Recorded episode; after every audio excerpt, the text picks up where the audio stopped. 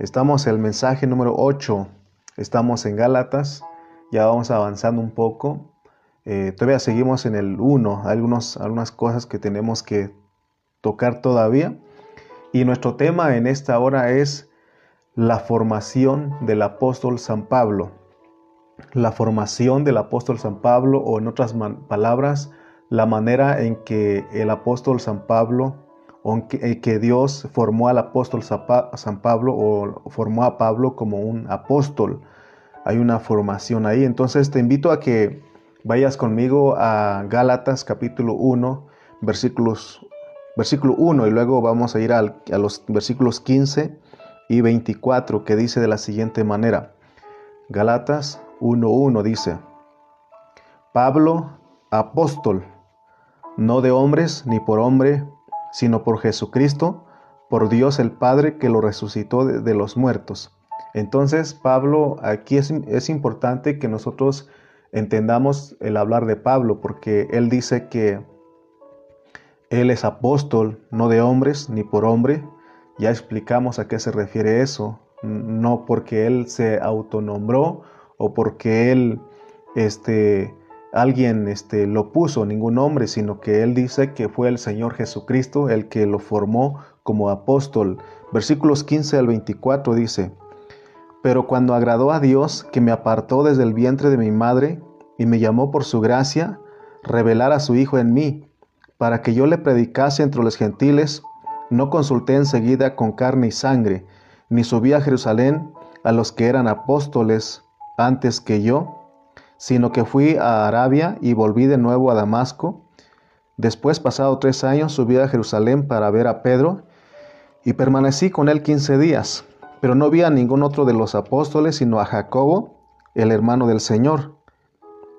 En esto que os escribo he aquí delante de Dios que no miento. Después fui a las regiones de Siria y de Cilicia, y no era conocido de, de vista a los de las iglesias de Judea que eran en Cristo. Solamente oían decir, aquel que en otro tiempo nos perseguía, ahora predica la fe que en otro tiempo asolaba, y glorificaban a Dios en mí. Muy bien. Aquí entonces tenemos a Pablo como un apóstol eh, enviado a los gentiles. Él es el apóstol de los gentiles creyentes. Él fue enviado a los gentiles. Hoy en nuestro tiempo se habla mucho acerca de los apóstoles. Si ustedes se meten a, YouTube, a, Facebook, eh, a Internet, se van a dar cuenta que hay muchos apóstoles. Eh, y, vamos a ir a estar viendo porque en el Nuevo Testamento hay mucha referencia acerca de los apóstoles. Y la carga de, de nosotros en esta hora de estudiar, de enseñar acerca de los apóstoles, es, es para que tengamos una palabra sobria y, que no demos nuestro, nuestra opinión al respecto ni vayamos a los extremos. Porque cuando nosotros vamos, nos vamos a los extremos, eh, podemos caer eh, eh, o, vamos a, enseñar errores, ¿no? Es lo que ha estado pasando en este tiempo porque hay confusión en el pueblo del Señor, ¿verdad? Acerca de que si hay apóstoles o no hay apóstoles. Por eso tenemos que tener mucho cuidado de no ir a los extremos. Hoy trataremos, o más bien vamos a pedir que sea Dios el que nos, nos meta y que enseñemos una palabra que venga de su corazón.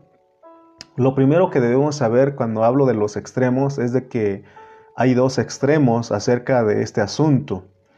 Eh, y ellos, por ejemplo, un, un, extremo enseña que solamente son los doce apóstoles y, y el apóstol Pablo que ellos son los apóstoles que Dios ha puesto para que enseñen su palabra y, que hoy día no hay apóstoles, ya no, ya se, eran los únicos apóstoles o son los únicos que la Biblia menciona y que ya no hay apóstoles, ese es un extremo. El otro extremo, que es la tradición cristiana popular, eh, que no solamente abarca la iglesia católica, sino que abarca a muchos de los grupos cristianos evangélicos. Y en este extremo es el que se ha llegado a formar jerarquías por ir a ese extremo, a este, este otro extremo. O sea que ellos, el uso del apostolado, eh, en este extremo se ha formado jerarquías en la iglesia, que en la iglesia hay jerarquías, que el, apóstol es, es alguien que tiene un mando, a tal grado que en la iglesia católica, ¿qué es lo que vemos? Ellos tienen cardenales y tienen un papa, hay jerarquías. Eh, pero también decíamos que en la iglesia cristiana evangélica también se ha aceptado que los apóstoles sean jerarquías. Eh, es decir, eh, estos apóstoles han venir sobre los que están, sobre muchos hermanos, y, por eso es que hoy en día muchos están reclamando que los reconozcan como autoridades sobre de ellos, como, como un jerarca, como alguien que tiene jerarquía sobre ellos, pero ese es otro extremo. Entonces no sé si está quedando, claro lo que son estos dos extremos. Unos dicen que ya no hay apóstoles, que solamente son los doce y Pablo. Eh, y este, pero vamos a ir viendo. Pero el otro extremo es de que sí hay apóstol y por eso lo toman como jerarquía, como título en la iglesia. Pero les decía que en el Nuevo Testamento tiene muchas referencias de los apóstoles y por eso hoy vamos a estar analizando algunos versículos de cómo funciona el, asunto del apostolado en nuestro tiempo. Porque en el inicio de la iglesia, el Señor Jesucristo, sí vemos que Él eh, escogió a doce. Cuando Él estuvo aquí en la tierra, Él escogió a doce y uno de ellos lo traicionó. Pero ese que lo traicionó, que sabemos que fue Judas, fue reemplazado por el apóstol Matías. ¿Se acuerdan ustedes que en Hechos que entraron, que, echaron suerte y cayó la suerte en Matías y él vino a ser el sucesor de Judas?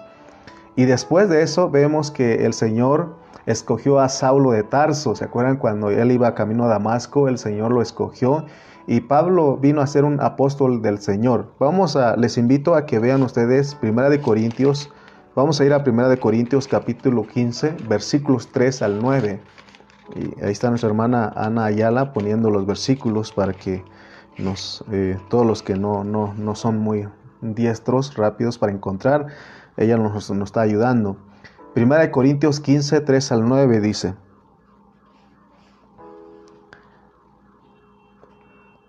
Porque primeramente os he enseñado lo que asimismo recibí, que Cristo murió por nuestros pecados conforme a las escrituras, y que fue sepultado y que resucitó al tercer día conforme a las escrituras. Fíjense cómo dice Pablo, y que apareció a Cefas y después a los doce. ¿Por qué les quise leer, el versículo, leer estos versículos y más el versículo 5? Se trata de que eh, hace un poco leí una, un libro y este, hay, hay, un hermano que es muy buen hermano, yo lo conocí, lo, lo, este, eh, él ya no está, ya fue con el Señor y yo lo llegué a, admirarlo porque eh, Dios lo usó para llevarnos la palabra allá en Oaxaca. Y él en uno de sus escritos dice que cuando, cuando los discípulos echaron, o cuando los apóstoles echaron suerte sobre Matías y otro hermano, creo que era José, o no me acuerdo, este, este, y que el suerte cayó en Matías sobre Matías y él vino a ser el, que sucedió, el que reemplazó a Judas. Entonces dicen, dice, dice el hermano que aún los apóstoles ahí se confundieron o, ellos se adelantaron, hicieron eh, su propia cuenta y no, este, y no respetaron porque el apóstol número 12 tenía que ser Pablo, así dice él. Pero si se dan cuenta, Pablo aquí reconoce a los 12 porque cuando Judas fue y se ahorcó, este, vinieron a estar 11, 11 apóstoles. Pero los, aquí en hecho nos narra que los apóstoles dijeron, vamos a, este, ahí dice mismo que alguien más tome su lugar de Judas y ellos eh, juntaron a todos y, pusieron, expusieron los requisitos de, ese, de, ese, de, ese, hermano que tenía que reemplazar o tomar el lugar de Judas. Y, dice, dice, ahí que tenía que ser alguien que, haya estado con ellos, que haya visto las salidas y las entradas del Señor. Entonces, eh, por eso metieron a Judas. Pero se dan cuenta que aquí en el versículo 5 de, de, de 1 de Corintios, Pablo reconoce a los doce. Porque si no él, como a Dios le reveló a él, él, si fuera así, Dios le hubiera revelado a él de que los apóstoles, de que los once se equivocaron en, elegir a Matías como el apóstol número doce. Pero Pablo aquí lo reconoce, dice, y que apareció a Cefas y después a los doce. porque ya después vinieron a estar los doce y ahí se le apareció no solamente a Pedro. Y del 6 después apareció a más de 500 hermanos a la vez, de los cuales muchos viven aún y otros ya duermen. Después apareció a Jacobo, después a todos los apóstoles. O sea que aún sí que vamos aquí, Jacobo también es el eh, otro apóstol, pero aquí Jacobo es el hermano del Señor. Entonces, no vamos a entrar todo en, en, detalle aquí porque más adelantito quiero explicarles esto, pero Pablo, él viene y dice que él es el más pequeño de los apóstoles. Entonces no vamos a entrar mucho en, detalle aquí, pero lo que quería es, que ustedes vieran, eh, ¿verdad? Este, eh, las enseñanzas tradicionales, eh, cómo exponen esto, ¿no? Pero recuerdan que empezamos hablando de que el Nuevo Testamento tiene muchas referencias y en este tema, en este asunto del, del apostolado, tenemos que estudiar con mucha responsabilidad porque se tiene que investigar y enseñar bajo contexto. Podemos decir aquí, no vamos a mencionar todas las referencias, pero por lo menos eh, de acuerdo a los hermanos que han, se han metido y también yo pude investigar un poco, de que hay nueve referencias en el Nuevo Testamento que nos hablan de los apóstoles. Estas referencias nos hablan de los doce apóstoles, nos hablan de Pablo como apóstol, nos hablan de Silvano, de Timoteo y de Bernabé como Timoteo y de otras este, ¿verdad? De, otros hermanos que la Biblia menciona. Ahora, de esos 99, hay, son 25 citas bíblicas que hablan de los apóstoles directamente. Eh, los nombra y que la Biblia dice que ellos son apóstoles. Y también hay 74 citas bíblicas que hablan de los apóstoles en una forma implicada. No lo dice directamente, pero que está implicado ahí. Entonces, queremos ir ver, eh, ver porque hoy hay, confusión y hoy este, hay muchos hermanos que se llaman apóstoles y de acuerdo a la Biblia nosotros tenemos que ver si verdaderamente son apóstoles porque dice Apocalipsis 2.2. Apocalipsis 2.2 dice, yo conozco tus obras y tu arduo trabajo y paciencia y que no puedes soportar a los malos y has probado a los que dicen ser apóstoles y no lo son, y los has hallado mentirosos. O sea que hay gente que se dice ser apóstol y, apóstol y no lo es. Este libro de Apocalipsis fue añadido en la Biblia en el año 325, se cree que aproximadamente en ese año se, se añadió a la Biblia en el año 325 después de Cristo. Pero ya estaba escrito este libro porque fue en el año 96 aproximadamente cuando Juan el apóstol San Juan estuvo preso eh, en, la isla de Patmos y en ese año él lo escribió, pero esta epístola, eh, más bien este libro de Apocalipsis vino a, ser añadida a la Biblia en el año 325 después de Cristo. Entonces, aún en el año que se escribió, eh, que es el año 96, vemos que ya existía el problema de los apóstoles mentirosos. Por eso dice eh, eh, perdón, este Apocalipsis 2.2 que dice, y, has probado los que dicen ser apóstoles y no lo son, y los has hallado mentirosos. Eh, tenemos que ver por qué Juan aquí en Apocalipsis menciona o habla de que, o declara de que hay apóstoles que no, no lo son y que son mentirosos.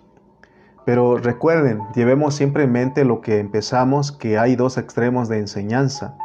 Eh, uno de los extremos enseña que hoy día ya no hay apóstoles y que solo fueron los doce y Pablo. Pero el problema es de que en la Biblia hay, hay 25 referencias de otros apóstoles que eh, la Biblia los identifica con nombre. Vamos a ir, solamente voy a citar tres versículos. Eh, no hay mucho tiempo para ir a, los, a los 25, pero vamos, por lo menos este, les invito a que vayamos a Hechos 14.4. Hechos 14, 4. Y, veamos por lo menos algunos dos, tres versículos de lo que estamos hablando. Vamos a Hechos 14, 4.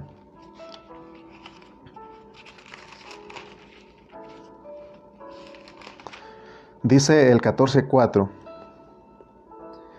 y la gente de la ciudad estaba dividida, unos estaban con los judíos y otros con los apóstoles. pero está hablando de Pablo y Bernabé. O sea que aquí tenemos a Pablo y Bernabé de, como apóstoles, y la Biblia lo dice. Si ustedes eh, leen el contexto, habla de, aún el título habla de Pablo y Bernabé en Iconio. Muy bien. El versículo 14. Cuando lo oyeron los apóstoles, Bernabé y Pablo, cuando lo oyeron los apóstoles, Bernabé y Pablo rasgaron sus ropas y se lanzaron entre la multitud dando voces. Quienes aquí está diciendo que Pablo y Bernabé son apóstoles. Ahí acá tenemos a Bernabé ahora. Amén.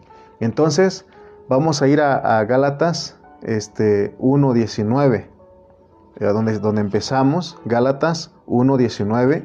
Y, a ver, y vamos a ir viendo poco, pero les dije que realmente íbamos a ver algunos este, versículos, nada más. Gálatas 1.19.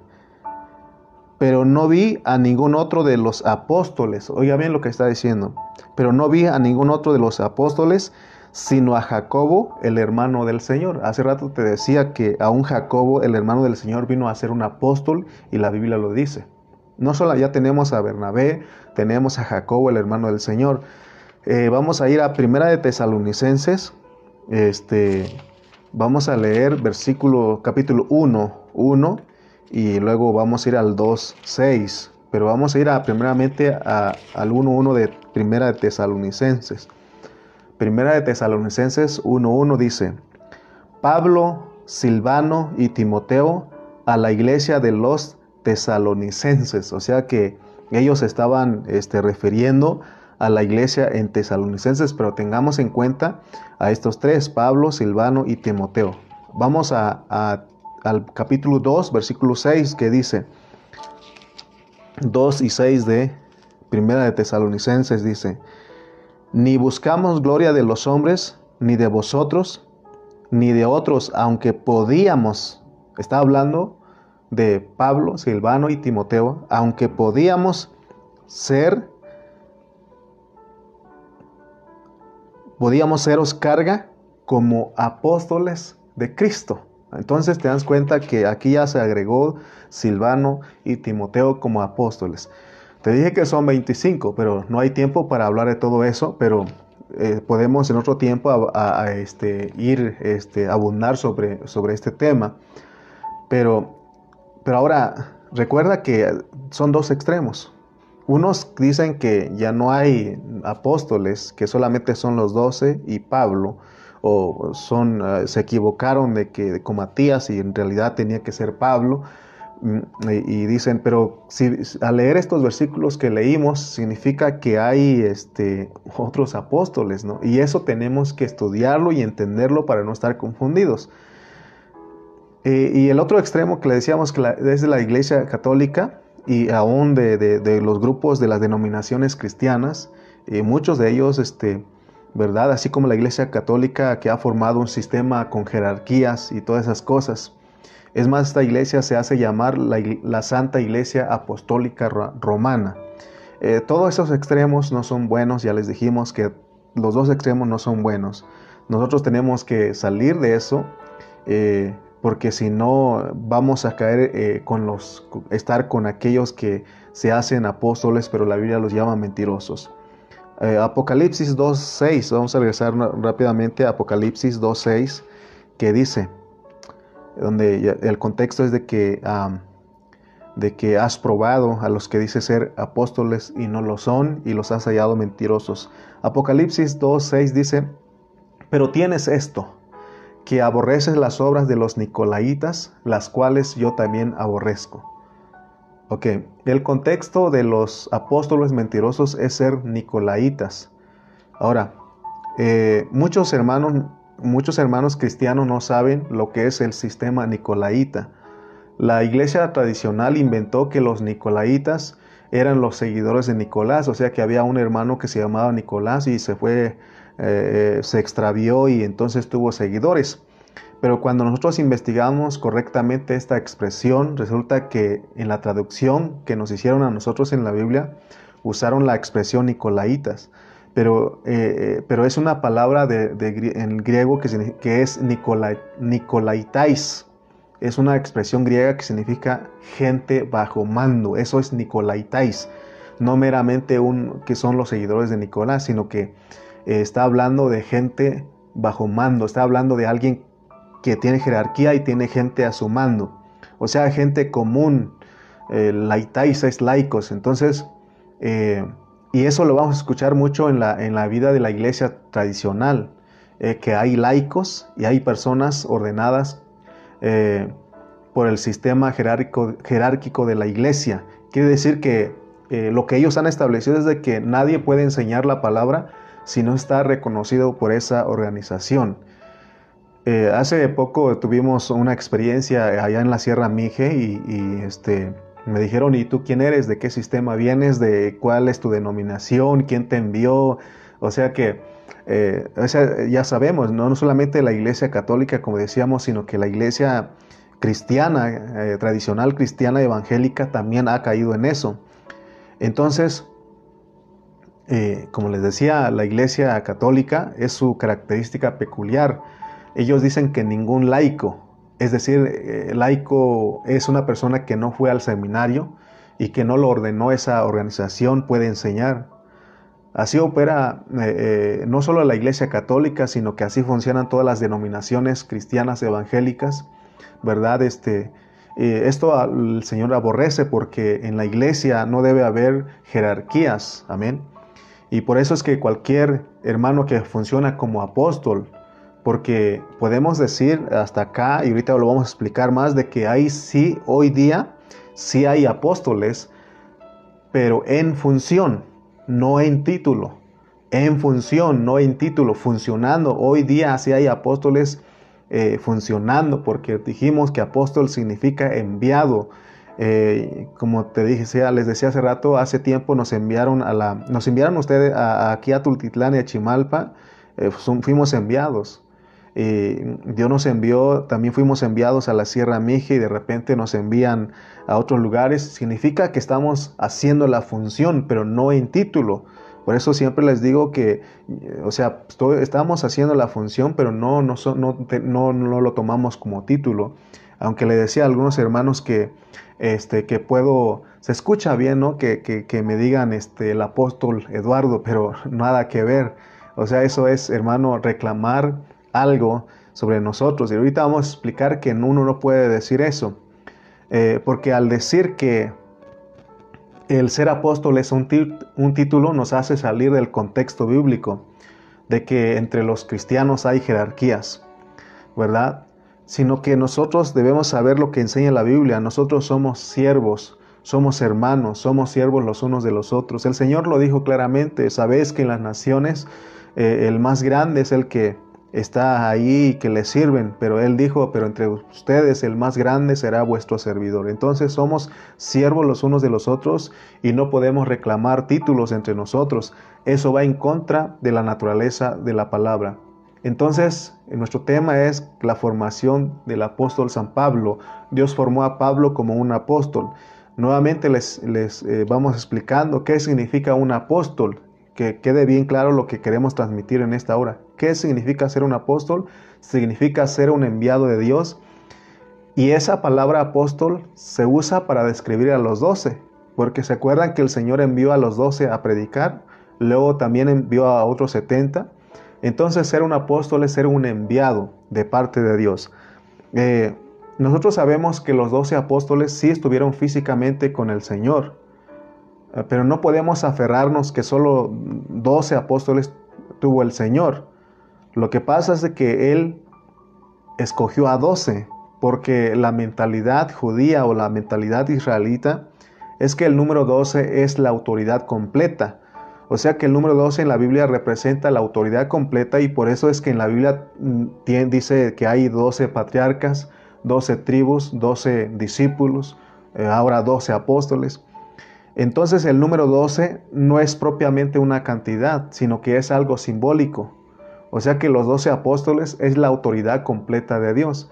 Por eso en esa autoridad, ahí cabe Pablo también, ahí caben los demás que vinieron, los que menciona la Biblia. Eh, recuerden que Pablo fue ganado como apóstol cuando el Señor ya fue resucitado. Por lo tanto, como los doce, así como los doce apóstoles, como Pablo, ellos son únicos, porque ellos tuvieron un llamado específico. Que quede claro, hermano, que cuando mencionamos de Bernabé, de Silvano, de Timoteo, esos mencionan la Biblia, pero vamos a ir separándolos poco a poco para no confundirnos. Los doce apóstoles, así como los doce apóstoles, así como Pablo, ellos son únicos y vamos a explicar por qué. Porque ellos tuvieron un llamado específico, ellos recibieron la revelación divina, ellos escribieron lo que nosotros podemos identificar en la Biblia como la enseñanza de los apóstoles. Amén. Entonces, esos doce, veamos la diferencia porque esos doce estuvieron físicamente eh, con el Señor, lo vieron entrar y salir y caminaron con Él tres años y medio, lo vieron ir a la cruz y lo vieron resucitar y cuando Él se sopló en ellos, y ellos son únicos y específicos. Nosotros no podemos compararnos con ellos en ese aspecto, ¿verdad? O sea, no estamos diciendo que no somos iguales, eh, eh, de que somos cristianos, de que somos hijos de Dios. Eso es otro aspecto. Pero en cuanto al apostolado, ellos son únicos. Yo no puedo decir que salí, vi entrar al Señor y salir y que, estuve con Él tres años y medio. No lo puedo decir, ¿verdad? Entonces, pero hay algo especial aquí porque luego tenemos a Pablo, que el Cristo resucitado se le apareció a Él y dice ahí en Hechos que Él vio como, una, como un gran luz y dice que ahí el Señor le habló directamente. Amén. Y así como los doce apóstoles escribieron, también Pablo escribió, es más, él escribió 14 epístolas. Amén. Entonces, este, los hermanos que hoy se llaman apóstoles deben saber esta diferencia y si ellos lo conocen no deben estar reclamando porque ellos deben saber que no son de la categoría de los doce y, y de Pablo, ¿verdad? Entonces, hablando estrictamente, no hay ninguno otro como los doce ni como Pablo en el apostolado. Entonces nosotros sí nos podemos referir a la palabra, a la palabra usar la palabra apóstol en otro sentido, porque ya vimos que sí hay en función. Eh, ya, ahorita vamos a usar otra palabra que vamos a estar eh, aprendiendo hoy. Eh, como los apóstoles del Nuevo Testamento, como ya vimos, hay 25 apóstoles nombrados directamente. Pero ya te dije la diferencia. Este, ah, hay 12 y Pablo, amén. Eso es algo, algo que Dios hizo. Eh, entonces, pero también hay 74 referencias de que ahí están, no, están no, los nombra directamente, directamente, pero que están implicados. Ellos son los que predican el Evangelio. Estos apóstoles son los que predican el Evangelio, hablan la verdad y establecen iglesias, pero ellos no están reclamando títulos, sino que están funcionando, están haciendo la obra. Amén. Eh, podemos decir que ellos funcionan en naturaleza y vida, así como los doce y Pablo, porque ellos también fueron enviados a establecer iglesias, a fundar iglesias. Entonces, hoy día hay hermanos que fundan y establecen iglesias. Ellos funcionan como apóstoles, y deben ser probados, dice, porque si los hallamos mentirosos, es porque ellos solo se autodenominan apóstoles para tener señorío sobre los hermanos. Y, de verdad, hermano, nosotros tenemos que entender eso, tenemos que salir de, ese, de esa degradación, de ese sistema nicolaíta, amén. Eh, si un hermano abre muchas congregaciones y regula las congregaciones con doctrinas y enseñanzas, eso tiene que ver con la constitución, con la constitución. Ahorita vamos a explicar a qué nos referimos a eso. Debemos entender que la diferencia entre el ser llamado para apóstol y la constitución, ¿verdad? Para poder explicarlo como está en la Biblia.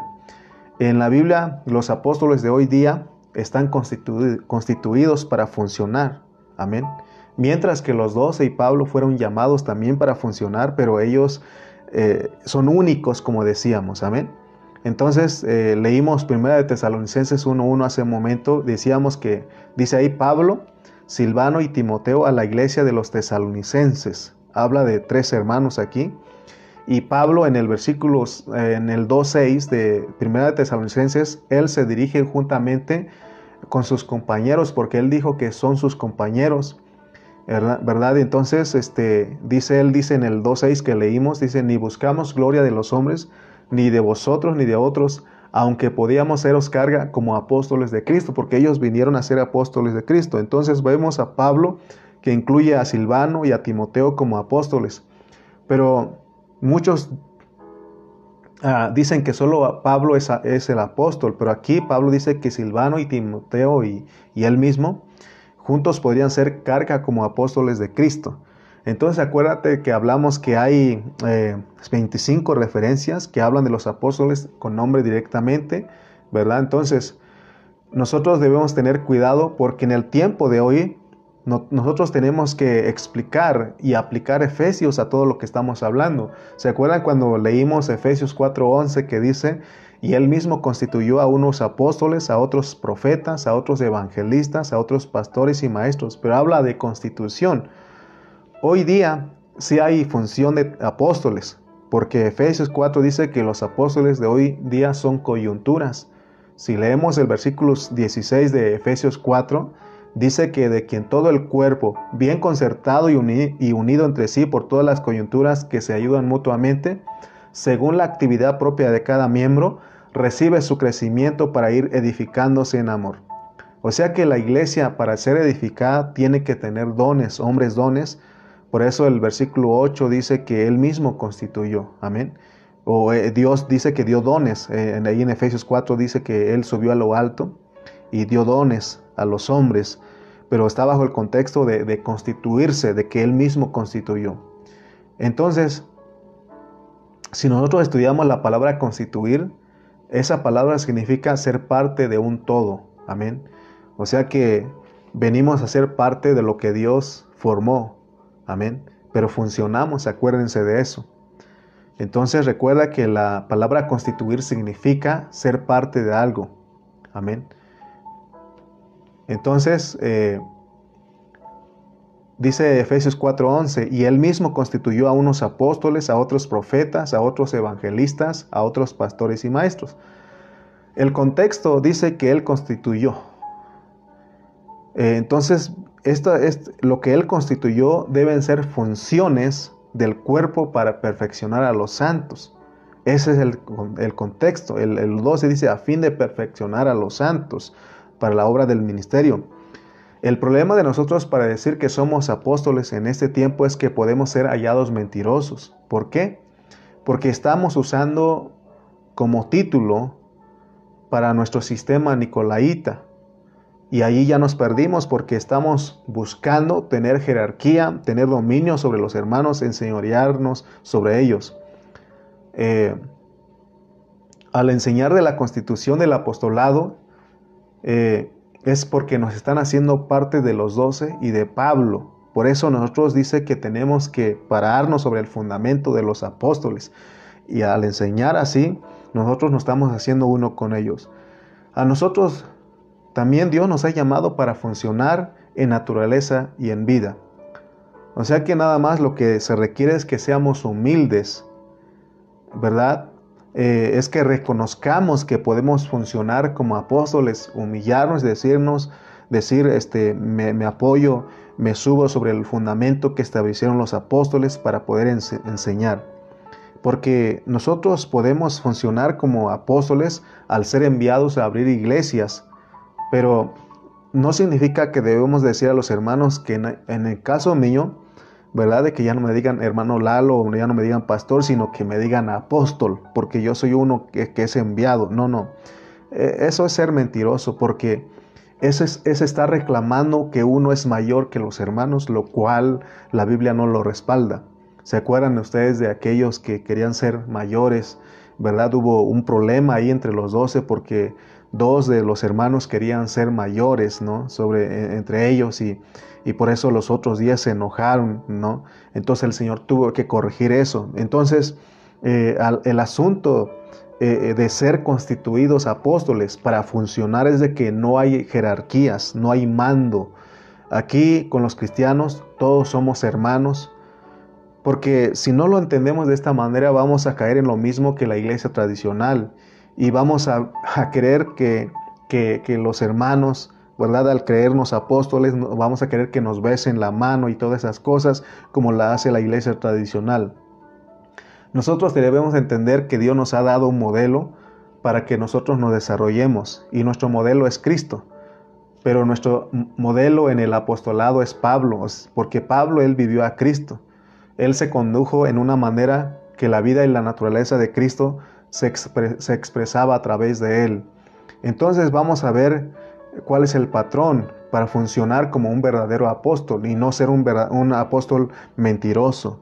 Eh, el deseo de Dios es que funcionemos como verdaderos apóstoles, que funcionemos como verdaderos eh, profetas, como verdaderos evangelistas, como verdaderos pastores y verdaderos maestros.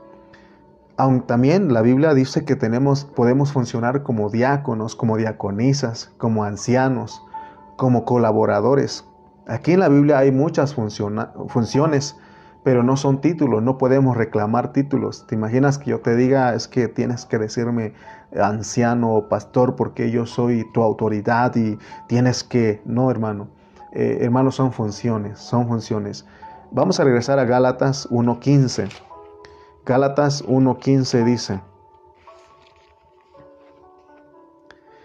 Pero cuando agradó a Dios que me apartó desde el vientre de mi madre y me llamó por su gracia.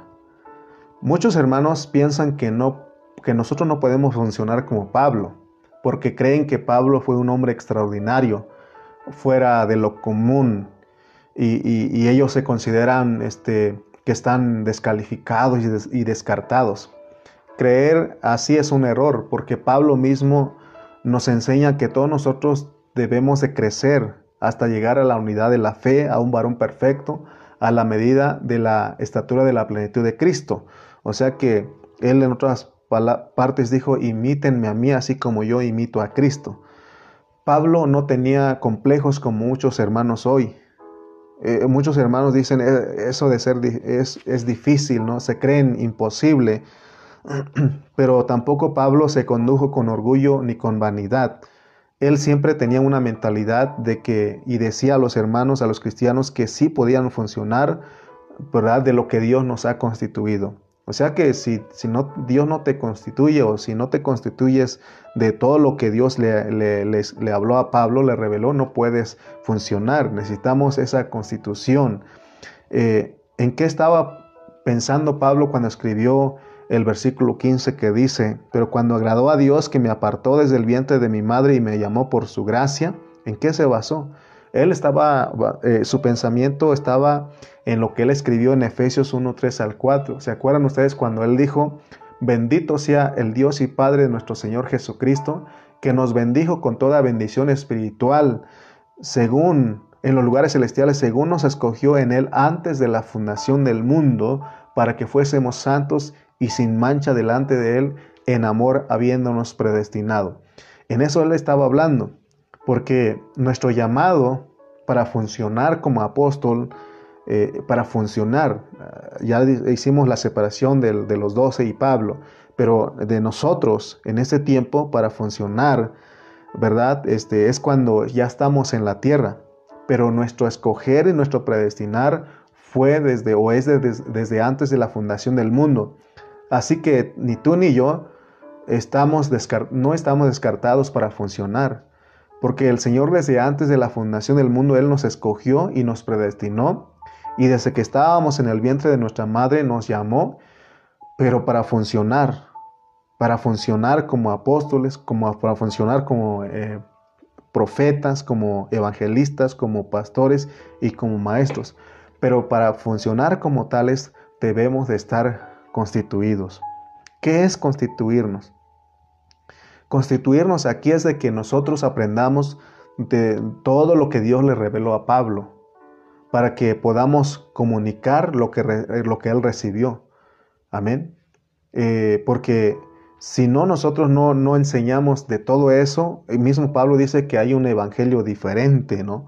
Entonces, constituirnos, por eso es la razón que eh, hay una carga en este ministerio de estar estudiando todo lo que Dios le reveló a Pablo. Nosotros aquí en Tultitlán, en Chimalpa y todos los que nos están escuchando, ya, estudiamos este, eh, Efesios, Filipenses, este, ahorita estamos en, en, Colosenses con la iglesia en Chimalpa y aquí estamos en, con Gálatas. Entonces, son 14, ¿no? ¿Y cuántos llevamos? Apenas llevamos cuatro, cuatro epístolas y si faltan 10 más, amén. Entonces vamos poco a poco porque se trata de recibir esto, constituirnos de esto para poder hablar, para poder funcionar. Y eso es lo que Pablo quería. Eh, él, él, él, por eso él dice aquí que, que, él dice que maldice, dice él, el que enseña un, evangelio diferente es anatema. Y, por eso Pablo, eh, como apóstol de los gentiles, él mandó eh, que, a que se enseñara en las iglesias todo lo, lo, que es conforme a la verdad de lo que Dios le reveló a él del, glorioso evangelio del Dios bien dicho, ¿verdad? Porque esa, esa, eh, esa, esa, ese evangelio es la verdad y la verdad hemos aprendido que es Cristo y la iglesia. Así como Pedro fue escogido para enseñar a los judíos convertidos, Pablo fue llamado para, para, ser, para enseñar a los gentiles convertidos y él fue fiel a su llamado, a su ministerio, y eh, Él nos enseñó a los gentiles creyentes lo que realmente Dios quiere, es que él, Dios desea el nuevo hombre, que la iglesia venga a ser ese nuevo hombre sin nacionalidad. Queremos ver cómo se forma un apóstol, es lo que estamos hablando. Porque nosotros debe suceder lo mismo ah, de, de lo que pasó con Pablo para funcionar como él si nosotros queremos funcionar, no sé si a esta altura tú sabes lo que es la diferencia entre título y lo que es eh, función.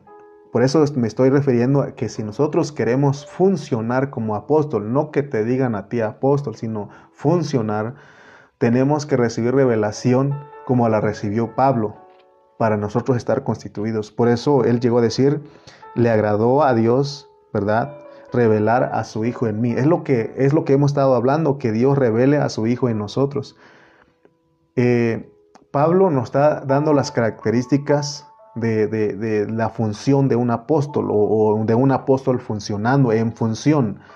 Y, y son las mismas que tenemos nosotros. Pablo fue escogido y predestinado, nosotros también. Fuimos llamados desde el vientre de nuestra madre, claro que sí, también. Y eso es para que Cristo se revele a nosotros en nuestro espíritu. De hecho, la revelación ya está en nuestro espíritu. Por eso Pablo está empeñado en que nosotros recibamos la, revelación que Dios le dio a él y que se constituya en nosotros para que nosotros también funcionemos como él. Amén. Versículo 17. De ahí de Gálatas 1. Ni subí a Jerusalén a los que eran apóstoles antes que yo, sino que fui a Arabia y volví de nuevo a Damasco. En la parte peculiar de Pablo, dice aquí, él narra que él fue a Arabia para tener tratos con Dios. Y ahí Dios le reveló a él directamente. Eso lo hace a él único, pero en su apostolado, dice él, desea que nosotros nos constituyamos de eso, de lo que Dios le reveló a él, para que funcionemos como él. Porque él sí lo tiene, eh, él ya dijimos que él, Dios le dio un título como apóstol, por eso él lo menciona, se das cuenta que aquí en Gálatas Pablo apóstol, porque Dios le reveló ah, divinamente la palabra a él. Por eso dijimos que él escribió 14 epístolas. Ahora, ¿qué es lo que Dios nos revela a nosotros aquí? Nos revela, nos está revelando, revelando lo que le reveló a Pablo. Por eso Pablo dice, no hablen un evangelio diferente. Pablo es el patrón, es el ejemplo, es la base. O sea, lo que Dios le dio a él. ¿Verdad? Y por eso nosotros dice Pablo que no debemos, no podemos ni debemos enseñar ninguna otra cosa que no enseñó Pablo.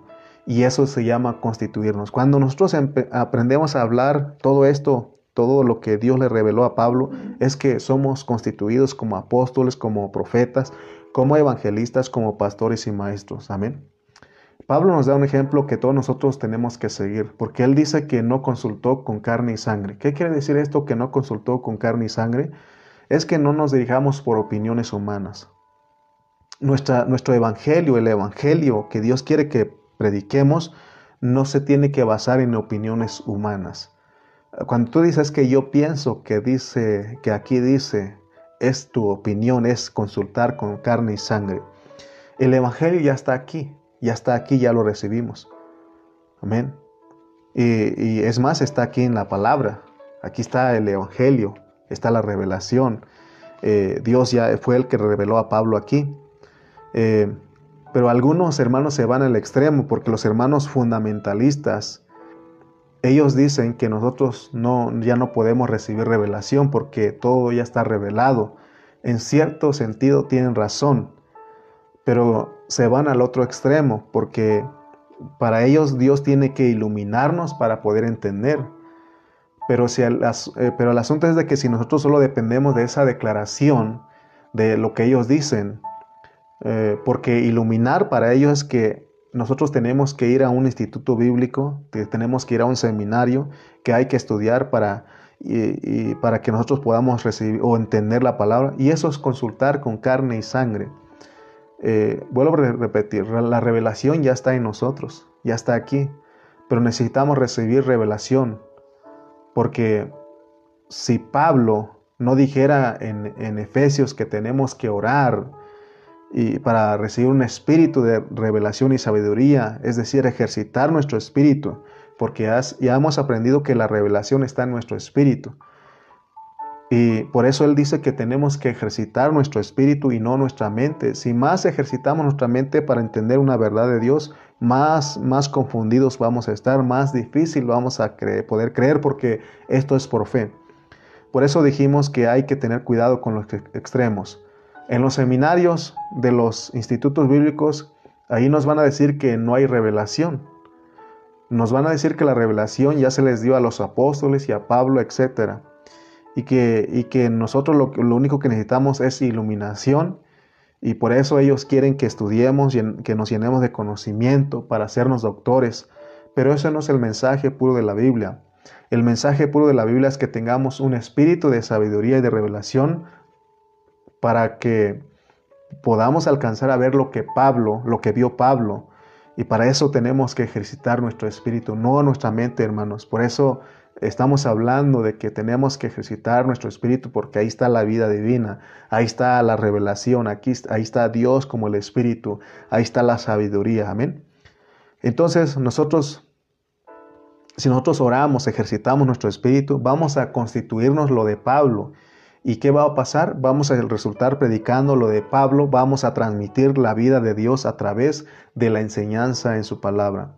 Pablo es nuestro modelo, él es aplicable a todos los creyentes. Entonces tenemos que aprender de todo lo que Dios le reveló a Pablo. Versículo 18 dice, Después pasado tres años subí a Jerusalén para ver a Pedro y permanecí con él quince días. Aquí es una metáfora, porque no tenemos que predicar un evangelio basado en la opinión de la carne y sangre, sino que tenemos que subir a Jerusalén, dice Pablo aquí. Pablo vemos que él primeramente fue a Arabia. Ahí significa que él tuvo tratos con Dios por tres años. Pero después de pasado tres años, ¿qué dice? Él subió a Jerusalén.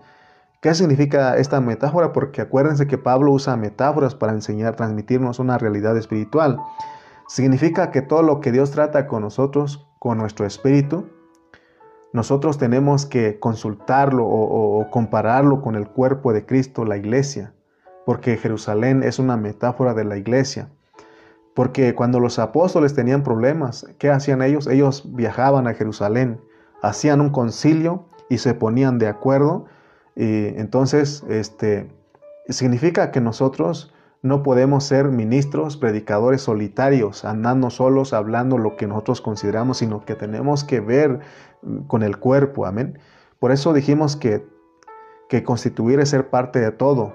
Por eso eh, vamos a encontrar, por ejemplo, en Hechos 2.42 eh, dice cómo hacían los cristianos, los primeros creyentes, y perseveraban en la doctrina de los apóstoles, en la comunión unos con otros, en el partimiento del pan y las oraciones. Pero ¿en qué perseveraban ellos?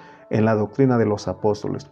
Entonces nosotros tener, debemos de tener comunión con los apóstoles, porque de la enseñanza de los apóstoles debemos estar constituidos para que nosotros verdaderamente instruyamos a la iglesia del Señor de una manera correcta.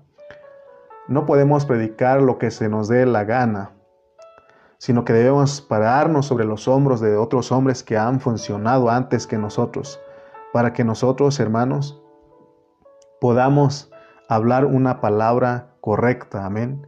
Tenemos que eh, funcionar a la manera que funcionaron otros hermanos con nosotros. Debemos estar basados y constituirnos de todo lo del apóstol Pablo y todo de todos los doce apóstoles, eh, ¿verdad? De todos los que Dios usó antes que nosotros. Por eso Mateo 28, 19 dice, por tanto, id a todas las naciones y predicadles el Evangelio, ¿no? Eh, eh, bautizándolos en el nombre del Padre, del Hijo y del Espíritu Santo. O sea que la enseñanza de nuestro Señor Jesucristo ahí es sumergir a la gente en la enseñanza del Padre, en la enseñanza del Hijo y en la enseñanza del, en la enseñanza del Espíritu. Y también sumergir a la gente en la enseñanza de lo que es la iglesia. ¿Por qué? Porque solo el Dios triuno es la verdad que se debe de conocer. Lo debe de conocer todo el mundo entero, porque el Dios triuno procesado produce la iglesia. Entonces es importante que nosotros consideremos esto. Consideremos que, que Dios, el deseo de Pablo aquí en Gálatas es de que nosotros, hermano, funcionemos en los dones, funcionemos en el apostolado, funcionemos, ¿verdad?, eh, como profeta, como evangelista, como pastor y como maestro. Eh, porque eso es lo contrario a la religión. La religión siempre va a buscar eh, títulos, va a buscar gente de renombre.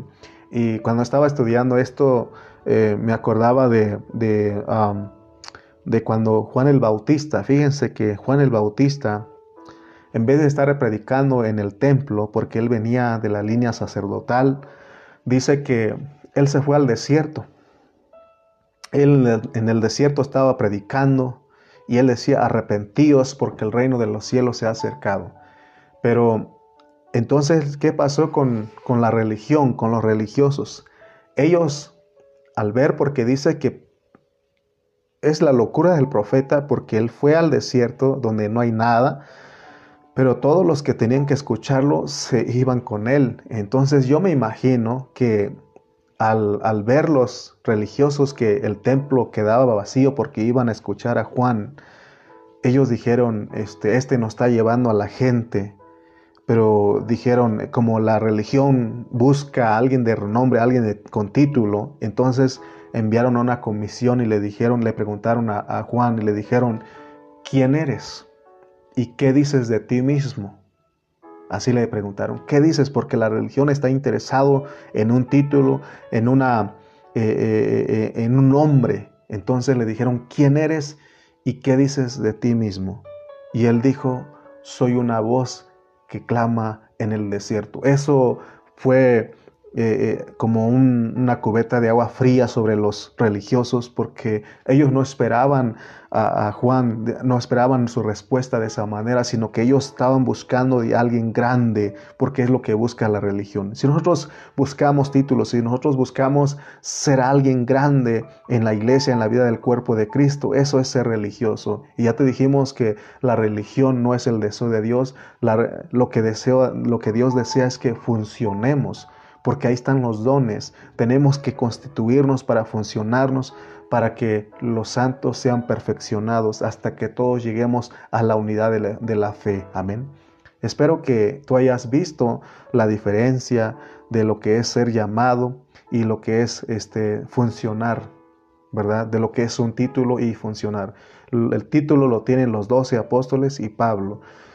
Y aún hay otros ahí que menciona la Biblia, pero solamente vamos a dejar de los doce y Pablo, y en función todos nosotros podemos funcionar, pero no como título. No debemos reclamar lo que somos apóstoles, de que somos profetas, ¿verdad? Sino que se trata de funcionar. Amén. Espero que haberte ayudado a comprender un poco la palabra de Dios. Acuérdate que tenemos que siempre orar porque si no oramos, la revelación no sube a nuestro entendimiento y ya la tenemos en nuestro espíritu. El hombre espiritual no tiene problemas porque acomoda lo espiritual a lo espiritual, pero el hombre anímico ese quiere entender las cosas de Dios con su mente y más se confunde. Eh, no, no podemos, no este no es por lo que tú piensas que sabes de tu preparación académica, sino que es porque Dios a Él le agrada y te revela su palabra. Espero que hayas disfrutado esto. Vamos a orar y dar gracias a Dios. Padre, te damos gracias en esta hora porque nos permites ver, Padre, lo que tú le revelaste a tu apóstol Pablo. Señor, nos, nos has mostrado la diferencia entre los doce y Pablo que tú escogiste, Señor, tú los llamaste para ser apóstoles en título y en función. Y a nosotros como iglesia en este tiempo tú nos has llamado para funcionar, para funcionar, no como título, no como reclamar ninguna jerarquía sobre los hermanos. Nosotros somos siervos los unos de los otros. Nosotros, Señor, eh, no permitas, Padre, que andemos en las cosas que tú aborreces, porque lo que tú aborreces es ese sistema nicolaíta, Señor, que, que donde se enseñorían de los hermanos, donde, Padre, eh, buscan nombre, buscan título, buscan reconocimiento. Señor, líbranos de eso. Ayúdanos, Señor, a funcionar, a que estemos por la obra, que seamos servidores, a que seamos esclavos, a que seamos eh, hombres y mujeres funcionando, nada más. Te damos gracias. El único grande eres tú. El único grande, el único que merece, que es digno de gloria, es nuestro Señor Jesucristo, es nuestro Dios Padre. Bendito sea tu nombre, Señor, porque te agradó revelarnos, hablarnos tu palabra en esta hora. En el nombre de Jesús. Amén y amén.